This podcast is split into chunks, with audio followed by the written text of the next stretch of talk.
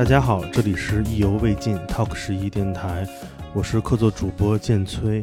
呃，这是我们的系列节目《Unheard 弦外之音》音乐文化展的一个特别的策划。呃，这个展览将在今年的十月二十二日至十一月一日，在上海 K 十一购物艺术中心的地下三层举办。我们的这个系列节目将分为三期，分别邀请呃三位与这个展览有关的策划者。创作人以及音乐人来聊聊他们有关的故事。在上一期节目里面，我们聊了聊那些呃被人们忽略掉的未知的音乐和他们的故事。这一期节目我们继续，我们来聊一下那些你可能看不到或者忽略掉的音乐。为什么说看不到呢？因为我们今天节目的嘉宾是一位视觉工作者，跟大家打个招呼吧。嗯，大家好，我叫 Ronnie，也叫邵丽俊。嗯，我我主业呢其实是拍片子的，然后我其实经常会拍一些跟音乐文化有关。我身边有挺多就玩音乐的朋友，所以可能会拍一些他们的故事吧。嗯，你最开始接触到这样一个一群嗯独立音乐人是在什么时候？其实挺早的。其实我的第一份工作，嗯，大概在十九岁的时候，其实是跟音乐非常有关。我是做 DJ 的。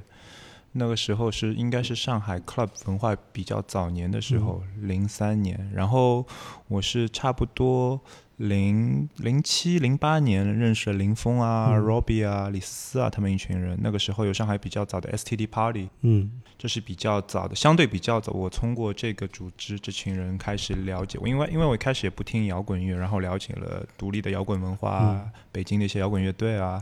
然后 DJ 啊，然后就慢慢。就开始混圈了吧，慢慢开始混圈了。之后的一些工作其实也跟音乐有点关系，比如说我之前还在 Vice 工作过。其实，在 Vice 很多工作的很多的同事都是有一些音乐背景，包括 Billy 他们弄 School 啊什么的。嗯，对，基本上都是在这个圈子里。呃，零三年大概也是十七、十八年之前了。呃，那个时候的上海或者中国其他城市的独立音乐场景是个什么样的状态？我觉得其实我很难。很难，对，很难用零三年这个时间段来讲我自己的独立音乐场景的感受，因为我觉得那个时候还没有进入到所谓真正的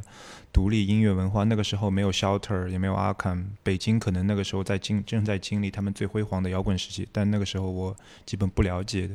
这个时候在上海的话，其实是有比较嗯比较早期的一些 club 文化，那个时候主要还是一些 international DJ。但没有像 Shelter 那个年代或者 Arkan 那个年代有那么多 Underground 的，他们还是国际的一些比较比较大牌的一些 DJ，Techno 也好啊，Progressive House 也好啊，Electro 也好，到上海来表演。嗯，那个时代，呃，商业其实统治的是整个娱乐的选择。嗯，呃，在夜晚，大家无论是去 Club 还是去其他地方，其实都是在选择一个都市生活的夜间时段你去做什么。嗯，而所谓的。不同的音乐的场景建立是需要有足够多的创意者，所谓的 creators，这些做创作的人，他们得到达这里才会出现。嗯，那个时候也就是在零三之后嘛，因为零三是非典。嗯，其实非典之后，中国进入到了一个状态，比如北京，北京正在迎接奥运会。嗯，所以有大量的新兴的文化的事件、场馆、活动、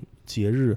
一切东西都在出现。那上海又随着自己的开放的情况，迎接了众多就是非常国际化，跟海外保持一致。甚至当年有一个很好玩的事情，是我记得在那个时代有一个有一个巨大的骗局，有人在上海做一场假的 Daft Punk 演出，对，导致所有人都相信了。你想这是一个怎样的情况？一定是大家非常认可啊，那他们来上海肯定是嗯，想一想觉得嗯没有什么问题。所以那个时代，好像人们对于音乐的理解，其实比今天来说可能更开放，或者说更没有无所顾忌。我不知道你怎么看这样一个时代变迁的对比。我觉得零三年，我我们分我们分时期来说，零三到一零年那一段，嗯，确实是这样。就上海、北京，你会觉得那个时候，其实我我还没有太涉猎那种。嗯，成都啊，这些都还没起来。北京，你觉得他们是在真的做自己的音乐文化？摇滚也好啊，说唱也好，hip hop 也好啊。然后上海其实你会感觉是跟国际最接轨的，国际上有什么新的音乐人出现了，DJ 最红的，哎，马上上海做个 tour。那个时候上海会做个 tour，香港 Tokyo 都会这样做个 tour。你会觉得上海从音乐层面上来说是跟国际挺接轨的，但是它没有自己属于自己本土的所谓的真正的自己的 origin from 上海的这种东西，好像没有。它好像就是一个接纳全世界最新的东西放在上海。对，然后我自己感觉上海开始有属于自己的嗯地下文化，是应该属于 Shelter 那个时期吧，Shelter 跟 Arkham 这个时期，包括一直延续到现在 All 啊这群人，其实你会发现很早都是我们在 Shelter 的时候认识的，像 Cha Cha 也是，真的就是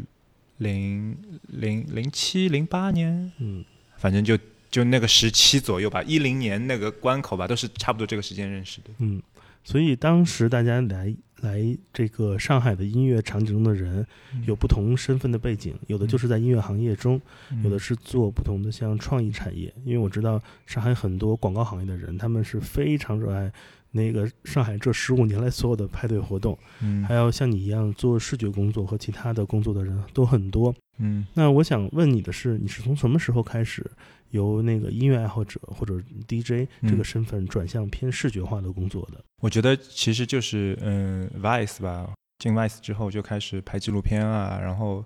就在 Vice 里面，其实你很多东西都自己摸索、自己玩嘛。在 Vice 工作之前，其实我也不是正儿八经就是自己去导导片、自己拍片子，但在 Vice 其实你就是 DIY 嘛，嗯，很多 DIY 你做着做着这个东西，哎，好像有点感觉，就慢慢做出来，所以应该是在一六年。差不多这个时间吧。那你觉得通过视觉的工作方法来观察、记录，甚至是研究音乐人这件事儿，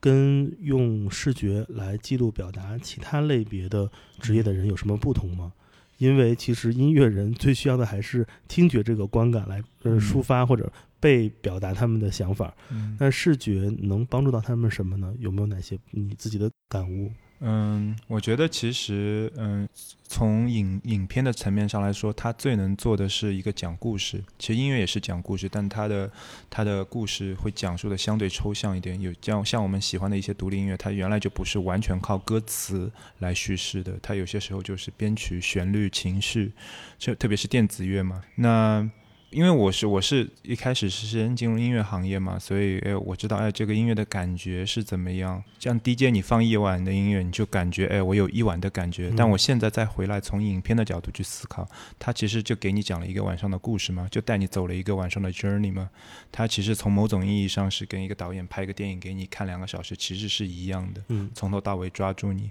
那我觉得影像，其实我自己，嗯，我觉得从我自己角度来说，我用影像。去讲音乐人的故事，我更能跟他们共情一点点。我去讲其他人的故事呢，其实我也可以讲，但是我可能我觉得故事讲得好，还是要从自己角度、自己感受出发。是对，所以所以我会更能感受到这个音乐人背后他自己真的在感受，或者我能更能站在他角度去体会他的世界。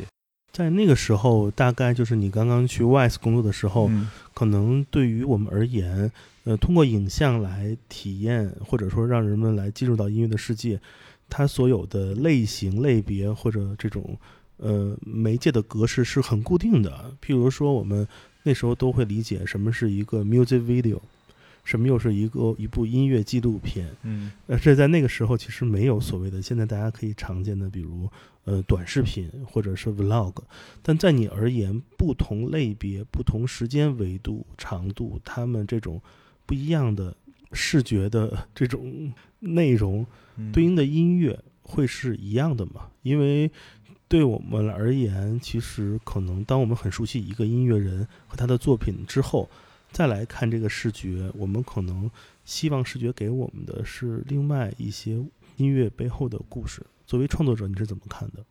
我我觉得。嗯，首先我们先把呃 vlog 短视频这个跟这个区分一下，因为我觉得这还是有点两两者有点不大一样。嗯，我觉得 music video 呢，其实我我自己很一直很喜欢看 music video。我小的时候我就是跟着这种 Michael Jackson 的 music video 长大起来的。然后其实就是我觉得 music video 像是一个像是一个带你进入音乐世界的一个导游。当你不了解这个音乐世界，你被那些画面刺激，你被画面的一些故事刺激，你会自己产生一个联想，然后带入进去。因为音乐其实这个东西，其实，呃，你说简单，听起来简单也简单，但你真的要去懂得欣赏这个音乐，你还是需要一些知识储备的嘛。那可能 music video 就可以比较容易的把你带进去。他先通过画面，通过一个故事，先把这个他要讲的大概的意境先告诉你。嗯，因为你提到了 Michael Jackson，他的那些 music video，呃，火爆全球的时代也是九十年代，因为这是有了一个崭新的产物，叫做 MTV。对，MTV 称霸世界的这个时代呢，离我们已经很久远了。在如今，我上一次看到 MTV 是他们在售卖自己的这个 IP 版权，给到很多品牌印在衣服上，它它成了一个历史符号了。而在我们小时候，这是我们会追着看那些能买他们版权的电视节目。会播放这些内容的，所以你会发现，其实它成了一种封闭的、垂直的一种媒介形式了。是因为画面讲故事的能力太强了，它成为了流行音乐当年的一种就是不能不选的一个方式。嗯，而在今天，你觉得这样的事物转变了吗？嗯，那影像还是在帮助音乐讲故事呢，而是而是说可能反过来了？也许影像只是辅佐音乐，而不能。在起到宣传或者推广音乐的作用。我我觉得，呃，music video 嘛，就是嗯，这个载体其实在国外一直是存在，而且它存在的地位跟价值一直差不多的。它虽然 social media 很多了，那些音乐人人家了解音乐人的方式可能不仅仅是通过 music video 了，他们的 social media 啊，他们的 Instagram，他们 Twitter 啊，他们做的可能自己也拍些 vlog，但 music video 还是很重要，他们做 self branding 的一个。一个工具，因为不是所有音乐人都会去拍纪录片，都去拍电影。那 music video 就是把他们形象给外面人看的一个很重要工具。嗯，但在国外比较好的，它有一个统一的平台嘛，比如说 YouTube 是一个非常集中的，你要去 music video 可能就在 YouTube 看。是，对你在国内可能有的问题就是没有一个很集中的平台，让你去想去看哪些 music video。那其实国内有好多我们这次展的那些音乐人，有也有很多真的很有趣的 music video。我们知道拍 music video 其实要比做一张唱片封面难多了，它会牵涉到很多东西。但他们你可以看出他们在做这些东西的时候，其实并没有很多预算去做，但是他们真的也可以有很多好的 idea 在里面。嗯，提到这一点，因为这次展览有很，我们也收录了很多音乐人他们的 music video 作品。我想知道在属性上，这些人的作品他们。都是比较偏独立的嘛，还是里面会有一些商业的 MV 作品在其中？其实我们这次选，我们这次展展的东西本身，我们选选这些怎么说呢？选的这些作品，其实大部分都是我们自己的个人喜好，都是从朋友的角度出发。我了解你，如果我们完全不了解这个人，可能我们也不会不大会选，因为我们自己也不是什么权威嘛。那所以，我们自己感觉，我们选的这些还是尽量避免商业的 music video，还是我觉得我们我们选择的第一标准就是这个东西是不是有故事，嗯，然后第二它的形式是不是比较新颖一点点，因为很多 music video 只如果只是展现一个 performer 的形象的话，它就只是一个形象展示嘛，如果它背后还能多一层，它是一个具体的 character。比如说，我们展出里面有一个贾士俊拍的恰恰的一个呃 music video，叫做《月光下》（Under the Moonlight）。那恰恰本身他是少数民族嘛，他就带他回贵州一个少数民族的一个部落里面，然后他因为他歌里面有一有段采样是来自于那个部落的声音，所以就回那里去拍。所以这这种对我们来说就特别有意思。嗯，对，嗯，也是非常属于这里会出来的 music video，它可能不会在其他地方有。而那就你的个人工作经验而言。这个时代所合作的这些独立音乐人，他们在合作一个 music video 项目的时候，他们的主导权多不多？他们是带着自己的想法来跟那个制作视觉的导演组沟通，还是说其实他们比较听导演的视觉想法，而不会在这方面的创作中给到太多自己的想法和意见？啊，我自己感觉都有，比如说，嗯，我们里面有展 Howie Lee 的 music video，那他完全是自己主导视觉，自己做导演，他而且后期啊、三 D 啊这种，他就自己创造了一个音乐跟视觉世界。然后有些可能就完全放手给导演做，就是说这是我的音乐，你听我的音乐，你自己什么感受？当然，这个就是放手给导演做。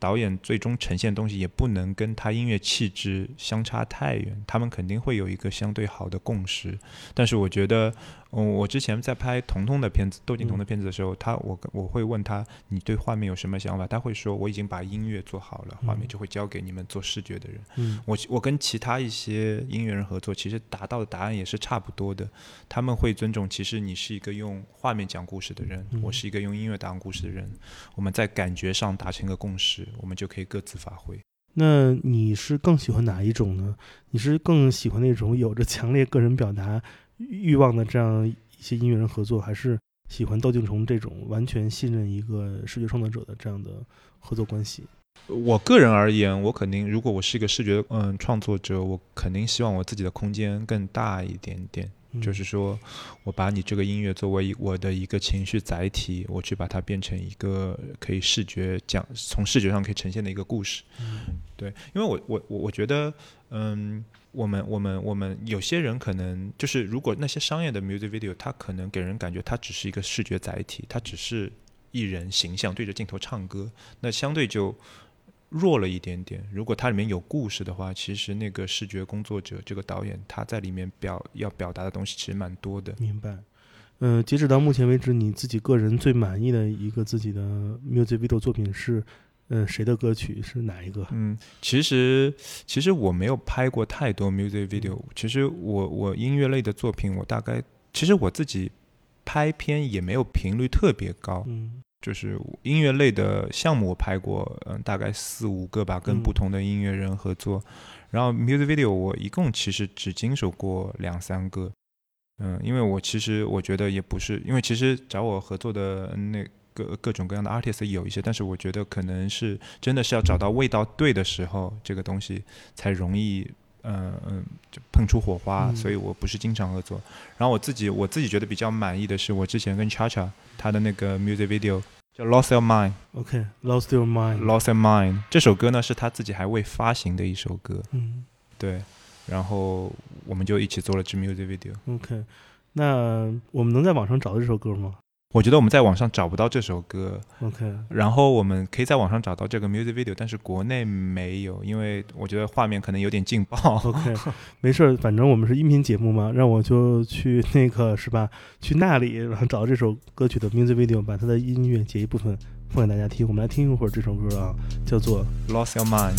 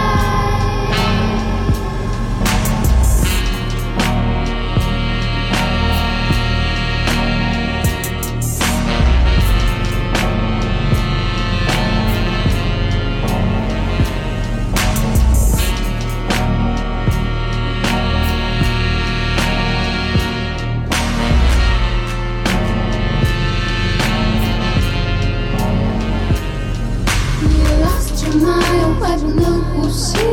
，Lost your mind，凝固的空气，Lost your mind，时空的游戏，Lost your mind，Lost your mind，我快不能呼吸，Lost your mind，凝固的空气，Lost your mind，Lost your mind。Turn on the light, turn off the light, turn on the light, turn off the light.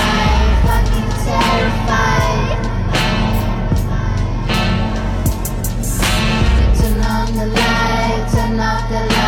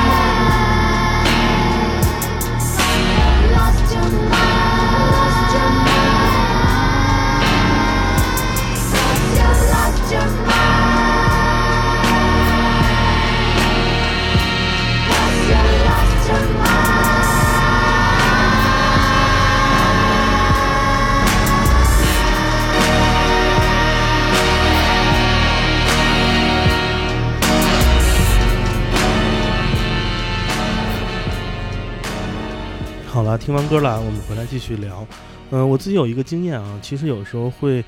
因为工作所迫吧，会经常去 YouTube 这样的平台找一些所谓的 reference。你也知道，做相关广告或创意行业，你所面对的那个亦敌亦友的人就是叫做客户，要给他们做一些内容创作的时候，会经常找 reference。我经常会在外网来随便看一些你不知道的音乐人的，无论是各种各样的影像，无论是官方的 music video 还是一些记录性影像，嗯都会很有意思，你会有很多的灵感。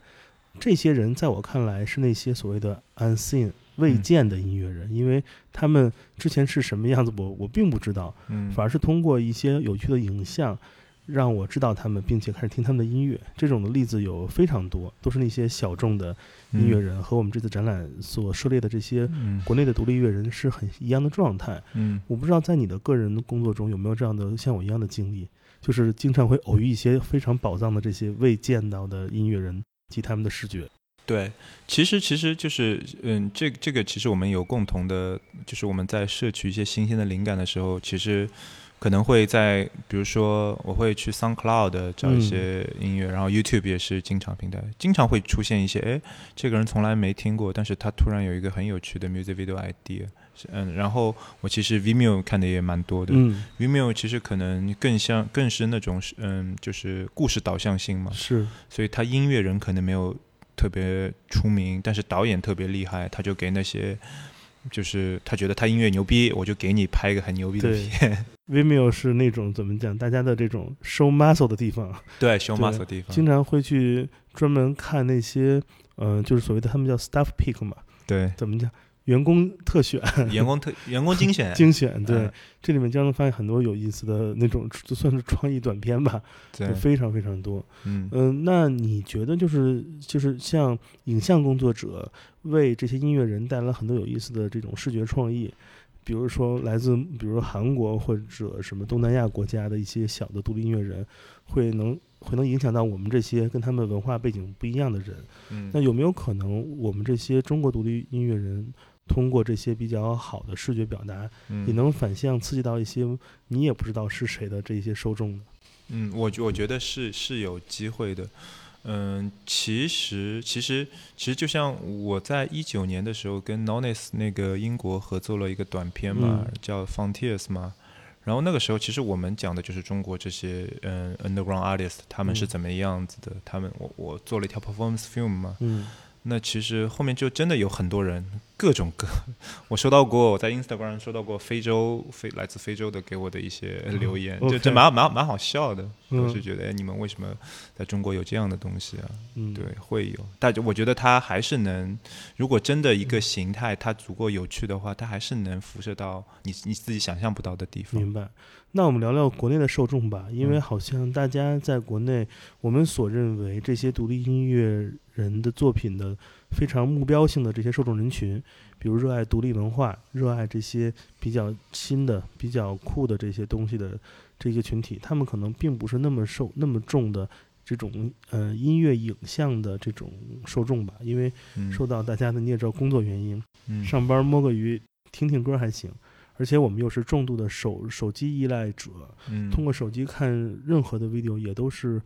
有某种遗憾在里面。嗯很多遗憾。对啊，那作为传播工具而言的话，若不是一些职业的做视觉影像工作的人，不会每天到晚看这么多视觉。嗯那你觉得这是种遗憾吗？因为导，因为我们的国情就是这样，大家嗯重度依赖手机，且可能也没有那么多时间嗯来特地的来欣赏这些有意思的作品，会不会感觉，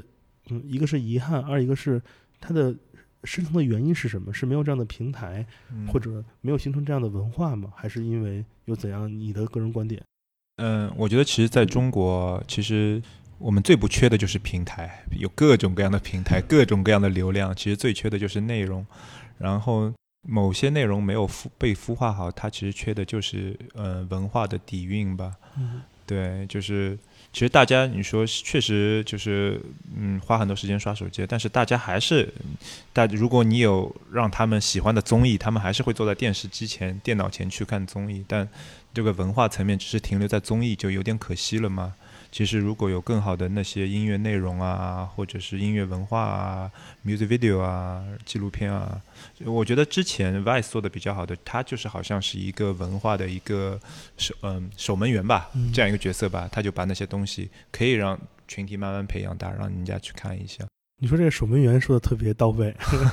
文化守门员。对文化守门员，其实，嗯，它是一种过滤且呃分发的机制吧。对对，它的过滤并不是那种排污或者说去掉别的，嗯而是会精选一些精准信息，嗯然后给到精准的人来收看和收听。对，那那这个时代，呃，所有的平台在做自己的视觉内容的时候，也都会发生一些转变。嗯无论是文化机构，或者说任何的创作者，大家都是嗯目标追向了短平快。嗯嗯，在你呃在 Vice 工作的时代，可能关于音乐人相关的记录影像，它的时单集时长可能会到十五二十分钟。对，而这个时代，所有的平台、媒介生产者、新媒体团队，他们的视频可能都想追求越短越好，嗯是因为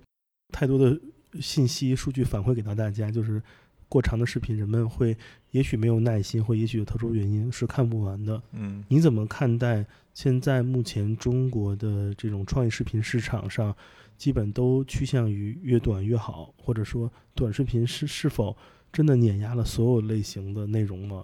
我我觉得真的好的内容肯定是不会被这种短平快的东西给取代的。就是我们把就讲音乐，它可能相对比较虚，你把它变成就方便面肯定取代不了好的一顿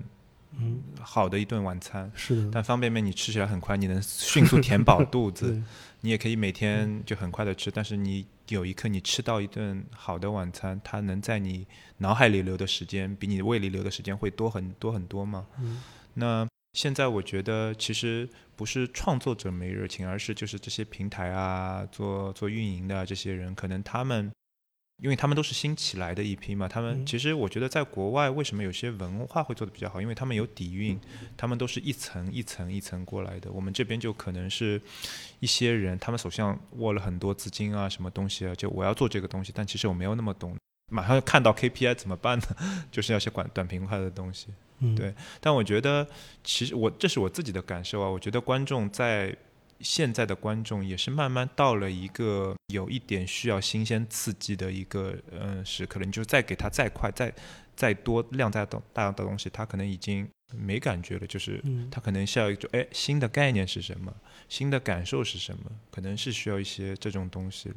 在这次展览中，我们不光能看到这些音乐录影带的作品，嗯还有很多唱片、独立出版物的封面等等。嗯其实，呃，我相信，呃，你也都看到大部分这些作品的样貌了。嗯你的观察下，这个时代独立音乐人他们在选择自己的视觉表达上有什么共性没有？我觉得现在这个时代啊，因为我们其实我们选的很多东西，其实就是它时间跨度还蛮长的，有些是两千年初的一些东西，嗯然后有些其实就非常就是二零一五年之后。那我觉得其实我们单张看还感受不到，如果把它们放在一起去看，特别是唱片封面，你会觉得哇，他们这个脑洞真的还蛮大的。而且就是因为其实中国没有一个所谓的嗯比较成熟的音乐市场机制嘛，所以所以他也没有说我一定要做成这样才火，他其实不考虑这一点了，所以他就可以完全玩一个自己想玩的东西。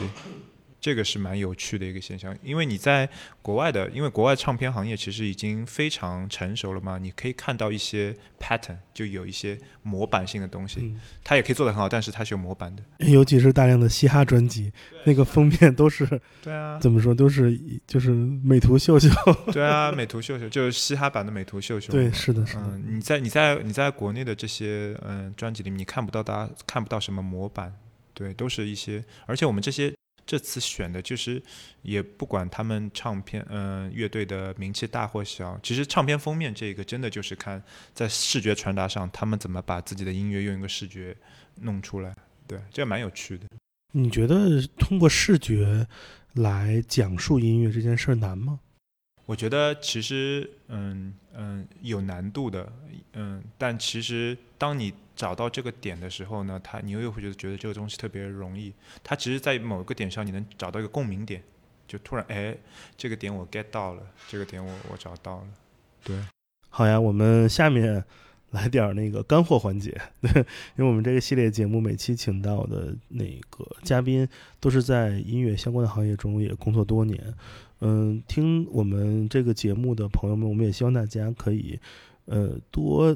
拿到一些线索吧。所谓意犹未尽嘛，呃，我们要多一些呃，无论是寻找或者是发现的一些小小的这种 tips。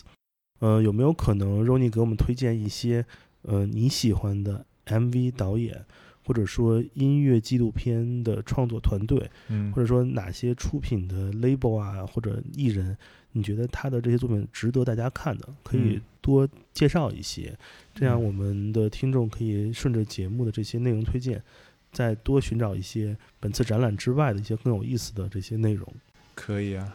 如果你要我啊脑海里去翻，哇，有太多了，这个 list 我一下认认认不出来。得找那个就怎么最薪水的来来呃，最推荐。新我我其实我其实我现在脑子里直接出现的是有一个英国导演，他叫奥斯卡什么？我要我一会儿查一下，他叫奥斯卡啊。我他的作品可以，我们也能查到嘛？对吧他能查到，然后他他之前给 Tom York 拍了一个 music 嗯 video，、特别有趣嗯，就那个歌叫什么我忘记了，就讲他一个人在电梯里面，嗯嗯、是一个他就在电梯里面每一层会经经历一个不一样的世界最后他在电梯里找看到了他自己，然后他走出电梯的时候变成另外一个人。感觉像黑镜子。啊，对，有一点，有一点，就英国人都是玩那种黑色幽默嘛。对对对，然后比较老牌的，像 Michelle Gandra，就是玩嗯那些，就是真的是视觉先锋。因为对就 music video 它好玩的点，它不像电影，我还是一定是要以故事为载体嘛。嗯 music video 我完全是可以以视觉为载体去做东西，嗯就完全是可以是一个 visual storytelling，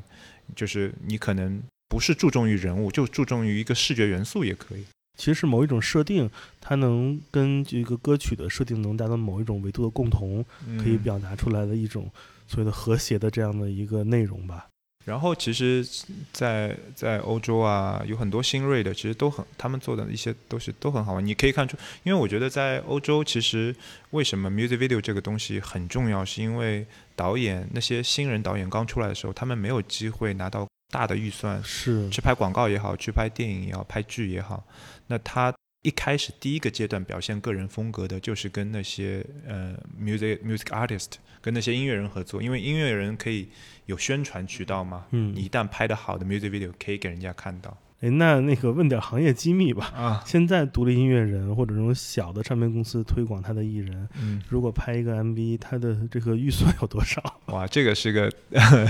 这个就不说了吧。是你可以给一些比较，比如说就是是够用的还是不够用的？我觉得一般国内的，在国外其嗯实是还是那些，就是你给的预算是够拍一支片。在国 OK 国内独立的话，其实他们很少，就是这是比较五花八门，就大部分都没有一个我要去做一个 music video 留一笔预算这个概念。嗯所以有些时候就要看就是这个视觉创作者他自己的意愿有多少，他有些时候自己愿意自己投投一点，跟他一起去创作这个东西，那自己的空间就大一点。嗯那如果有些，我现在国内像综艺带火了一批那些 rappers 啊这些东西，你看他们拍的那些 music video，你觉得他们蛮应该是那种制作预算不少的，但是就会相对比较。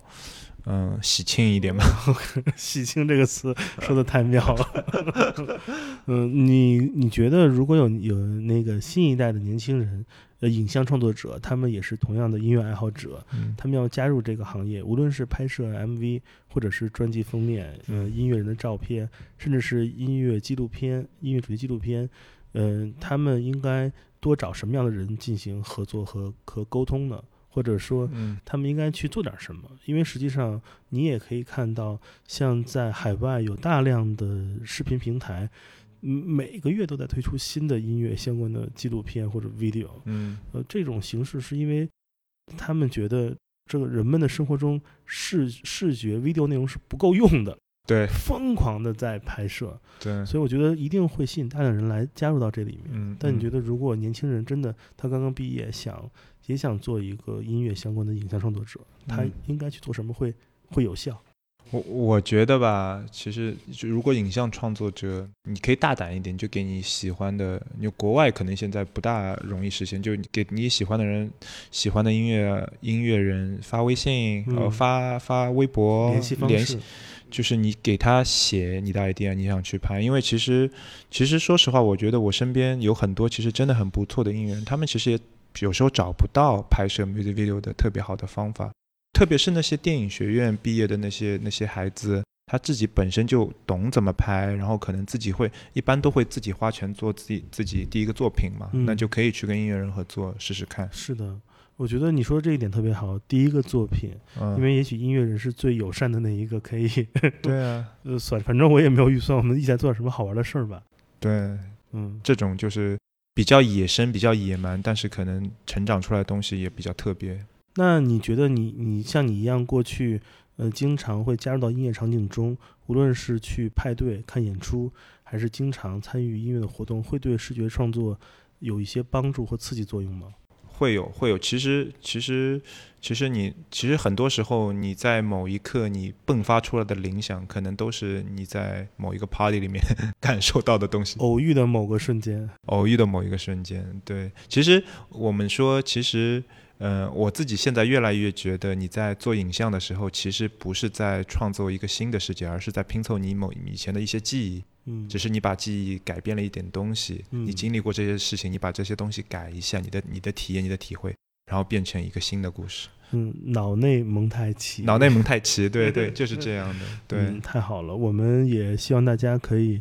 呃，有时间的话，在我们节目播出的同时，去看这个展览，对去，看一下这个 Unheard Unheard 这个展览，弦外之音。弦外之音，对，我们看看我们在弦外之音里面能不能遇到知音。必须遇到知音，我们里面有好多音乐知音，对我们那个接下来的节目有一个固定环节，嗯我们这几期节目都会邀请我们的嘉宾为我们做一些这个音乐上的推荐，嗯呃，算是一个小歌单吧。嗯那我们节目最后给大家推荐三首歌来听，嗯呃，先选出你的第一首推荐。第一首歌啊，哇，这好难啊！这这个就是，我就我就说我脑子里突然有的三首歌吧。没问题，嗯，我最近比较听得多的，呃，久违的那个《我的词》，哇，太脏了那个那个歌。但他们那段时间一直在上海跟我们玩儿，然后也去看他们现场，就特别被那种那股劲给带到。因为久违，我最早看他演出的时候，他还是好像是十八岁啊，那年纪很小，那个时候在北京还是在上海忘记了。后来他这张新专辑是过了十年发出来的，哇，那个歌一听，哇，有点感觉。喂，韩东，你在哪儿呢？我们都到了，啊。我的词什么都不想，没有不敢说的。我的词宅在家，能把全世界都乐了。我的词出道从来不问地儿，我的词出手从来不问事儿。我的词不会变，从小就那样，穷的穷，横的横，衬的衬，怂的怂。我的词有规矩，多一句都不用说。我的词看眼神就能知道谁是自己人。我的词脑子快，下手落空，胆儿肥，心细，办正经事儿不单逼。我的词睡沙发，零花钱能买你家。我的词穷疯了，过日子像数学题。我的词想好，我的词可好不了，戴手套，盖票，戴头套，戴手铐。我的词太燥，阴丝儿，龙胆子。我的词这不是综艺，这是法制进行时。嗯，我第二个推荐的呢，其实我我不是推荐一首歌，因为嗯，这个这个音乐人呢，他是来自海南的，我是在北京，那个时候是在一个音乐节上认识他的，我们那个时候蛮蛮蛮好笑，我们认识的机会是，嗯，他没地方睡，我也没地方睡，我们就睡在一个帐篷，同一个帐篷里面。后来我知道他是做音乐的，然后他他做了一张电子专辑，是那种偏有东方意境的，有点水墨画感觉的，它叫《七天十二夜》。